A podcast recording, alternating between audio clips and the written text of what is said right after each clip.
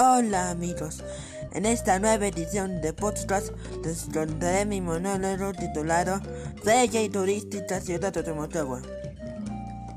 ¿Cuáles serán los lugares turísticos más bellos y hermosos de Motagua? Hay tantos lugares en Motagua que es difícil nombrar a todos. Para empezar, están sus paisajes, que son verdes y bellos, y además dan vida y alegría a la hermosa campiña motuana. También tenemos al majestuoso Cerro Baúl, que es un monumento arqueológico y considerado guardián de los valles de los distritos del distrito de Torata.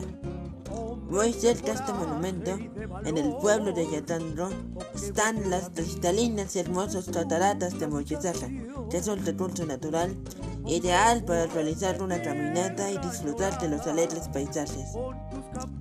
Por otra parte, también está la vasta ruta del Pisco, un destino turístico por donde se unen nuestros viñedos y especialmente atractivo para los turistas porque da a conocer el proceso de elaboración de los vinos y piscos monteguanos.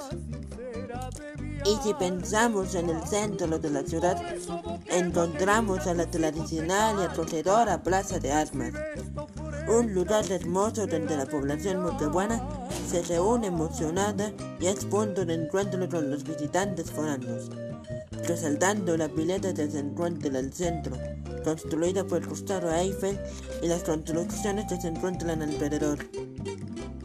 Asimismo, a media cuadra se ubica la Rosa de Santa Catalina, donde los feligreses se unen para orar a Dios y venerar en cuerpo presente a la patrona espiritual de la ciudad, Santa Fortunata. Más alejados de la ciudad están los misteriosos cerros de Chenchen, donde se pueden ver geoglifos como evidencia de la presencia de la cultura de Aguanato en estos lares. Estos y muchos otros lugares turísticos hacen de Motagua una tierra única e inolvidable para los visitantes. Yo me pregunto, si en nuestro país hay tantos destinos turísticos tras 200 años de historia y tradición republicana, ¿Motagua es realmente un destino turístico para los visitantes? Nuestras autoridades y la población en general han trabajado para potenciar nuestros lugares turísticos. En mi parecer, Creo que todavía tenemos mucho por trabajar para convertir a Motagua en una ciudad turística que atraiga a turistas nacionales y extranjeros para que conozcan nuestra cultura, costumbres y tradiciones. Creo que esa sería la Motagua del Bicentenario que todos los motaguanos como yo queremos.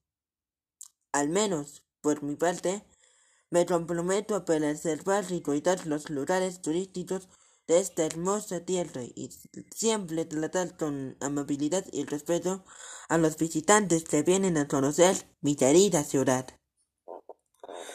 Bueno amigos, esto ha sido todo por esta podcast. Nos vemos en la siguiente edición de podcast.